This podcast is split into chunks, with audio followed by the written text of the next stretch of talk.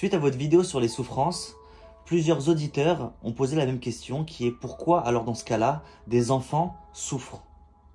C'est vrai que de prime abord c'est très injuste car euh, les enfants sont purs et c'est souvent le côté émotionnel, l'amour que l'on porte à nos enfants qui n'accepterait même pas d'explication à ce genre de choses. On veut rien comprendre, on veut rien savoir parce que on a tellement de mal déjà à se marier, de créer une famille, jusqu'à tomber enceinte. Et voilà que quand l'enfant arrive, après tous ces efforts prodigués, on nous apprendrait qu'il aurait chas shalom, à Dieu ne plaise, une maladie quelconque ou un problème quelconque. Et là, je dirais qu'on a une révolte intérieure qui ne voudrait même pas d'explication.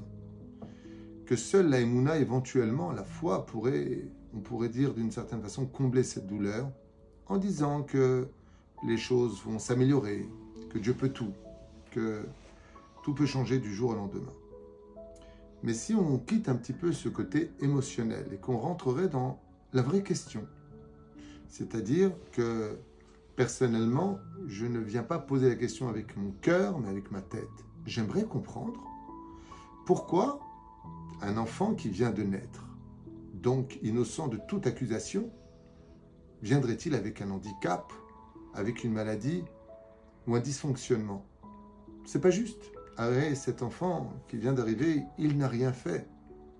Alors on accepte l'idée de celui qui a fait des choses négatives, en porte les conséquences. Mais lui, qu'est-ce qu'il a fait? Il vient de naître.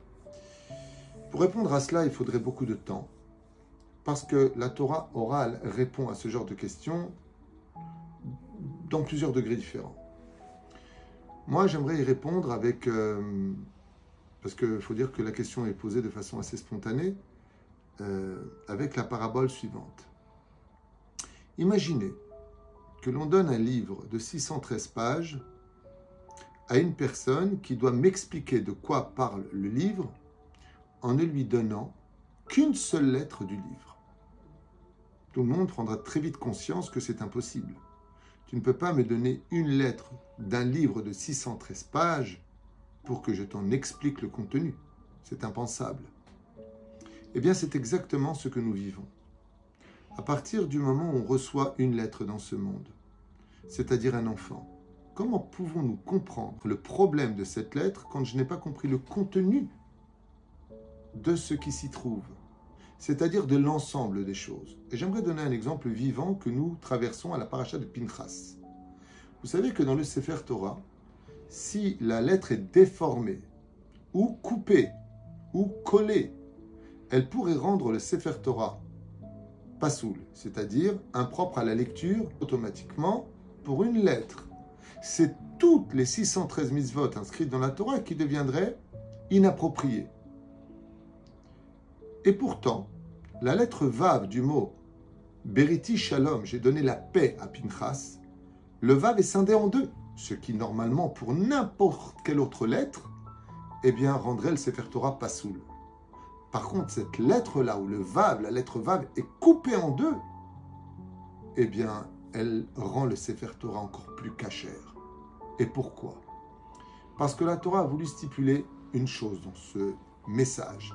La première, c'est que malgré tout, il y a eu du sang qui a été versé. Et que pour obtenir ce shalom, on a dû malheureusement faire une omelette en cassant des œufs. On a tué deux personnages pour y apporter le shalom. Ce qui fait que le shalom n'est pas dans sa complétude. Le shalom, c'est la paix. Et là, il y a eu une guerre pour obtenir le shalom. Donc le vav est cassé. D'autres expliquent que ce vav est cassé dans cette lettre parce que il y a eu douze miracles.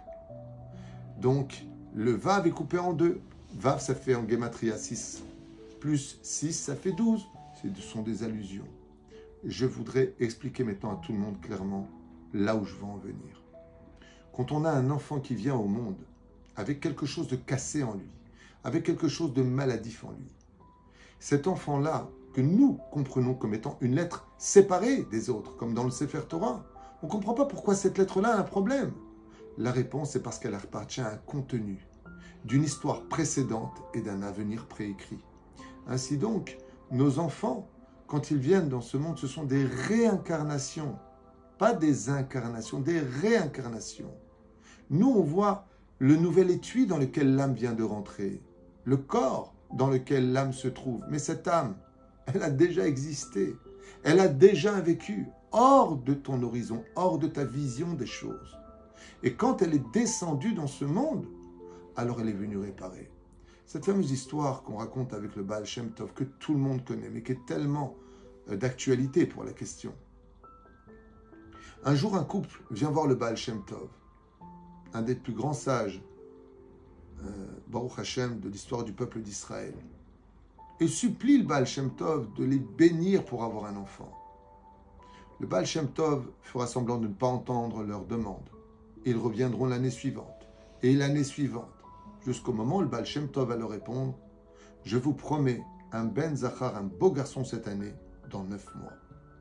Et voilà que la parole se mise en application neuf mois plus tard, c'est Mantov ou Mazel Tov. On fait la Brit Mila à l'enfant, seulement on va se rendre compte de trois choses. L'enfant est aveugle, sourd et muet. Aveugle, sourd et muet, tant de larmes versées pour avoir un enfant. La bénédiction d'un rave aussi grand que le Baal Shem Tov? Et ce qu'on a, c'est un enfant qui ne verra jamais, n'entendra jamais et ne parlera jamais? Si c'était pour adopter une poupée qui a les mêmes qualités, si ce n'est qu'elle est vivante, que l'enfant est vivant par rapport à la poupée, mais quel intérêt d'avoir un enfant? Qu'est-ce qu'il va vivre de ce monde et qu'est-ce qu'on pourra partager avec lui? Le Baal Shem Tov leur a dit écoutez un instant. Dieu vous a donné ça. Prenez cette épreuve avec amour. La seule chose que je vous demande, c'est que le jour de sa bar mitzvah, vous ne m'oubliez pas comme invité. La bar mitzvah arriva. Bien entendu, qu'est-ce qu'il va dire à la Torah? Il est aveugle, il n'entend pas et il ne parle pas. Il n'a donc jamais accompli le mitzvah de sa vie, car on ne peut pas communiquer avec son monde. Et voilà que le jour de la bar mitzvah, alors que les parents étaient assis, heureux d'avoir comme même un enfant au monde, eh bien, la cuisinière sort, affolée, avec un poulet dans les mains, et elle demande au rabbinim présent à cette cérémonie de voir et de vérifier si le poulet était cachère. Il vérifie la pâte. Pourquoi il vérifie la pâte du poulet? Parce que dans le judaïsme, au niveau de la cacheroute, est-ce que la pâte était cassée avant la shrita, après la shrita? Est-ce que l'animal, l'animal aurait pu vivre 12 mois après la shrita qui l'aurait rendu donc impropre à la consommation cachère? Chaque rave regarde et personne ne répond. Sauf, sauf, qu'au moment où le rave qui se tenait à droite de l'enfant passe le poulet au rave qui se tenait à gauche de l'enfant, l'enfant se lève, prend le poulet par la patte cassée et dit cachère. Pour la première fois de sa vie, il tient quelque chose alors qu'il ne voyait rien et prend la parole alors qu'il n'avait jamais parlé. Et le seul mot qu'il a dit était le mot cachère. Après quoi il laissa tomber le poulet devant lui sur la table, tomba en arrière et rendit l'âme. Personne ne comprit absolument pas. Pourquoi autant d'injustice, pourquoi autant de violence, pourquoi est-ce qu'un jour de joie est-elle empreint de tellement de larmes et de désarroi? À ce moment-là, le Baal Shem Tov se lève et il dit Calmez-vous, couvrez le corps, j'aimerais prendre la parole. Et il expliqua qu'il y a 70 ans de cela, dans cette même ville où il vivait, avait vécu un homme, un tzaddik nistar, un homme pieux, caché, de par sa piété incommensurable et que juste avant de mourir à l'âge de 101 ans, on était venu lui demander un vendredi soir si le poulet était cachère ou pas. Et comme il était pressé de se plonger dans le migvé, le bain rituel de pureté, eh bien, il a manqué de patience. Et il a pris ce poulet, il l'a jeté à la poubelle, il a pris son propre poulet qu'il a donné aux parents qui étaient venus lui demander s'il était cachère ou pas. Et voilà que quand il a rendu l'âme et qu'il est monté, dit le Baal Shem Tov devant le Créateur du monde, Dieu lui a dit, est-ce que quelqu'un porte plainte contre lui? Est-ce qu'il a été correct dans tout? Et une toute petite voix s'est fait entendre. Une petite voix de poulet qui est venue en disant, Maître du monde, quand on est animal, on meurt animal. Notre seule façon à nous, les animaux, de nous élever, c'est par le rituel des juifs, leur bénédiction, la shrita. On passe de l'état d'animal à l'état de nourriture qui vont leur permettre de pratiquer ta volonté, la Torah les mitzvot. Et le seul qui pouvait définir dans la ville si j'étais ou pas cachère en l'honneur du Shabbat, c'était lui. Et il n'a même pas dédaigné me regarder et me définir comme cachère. Alors Dieu l'a réincarné. Seulement avant de le redescendre sur terre, le tzaddik a dit Maître du monde, j'ai vécu 101 ans sur terre, à lutter contre toutes les formes de tentations. Et vous, je dois redescendre pour réparer une chose.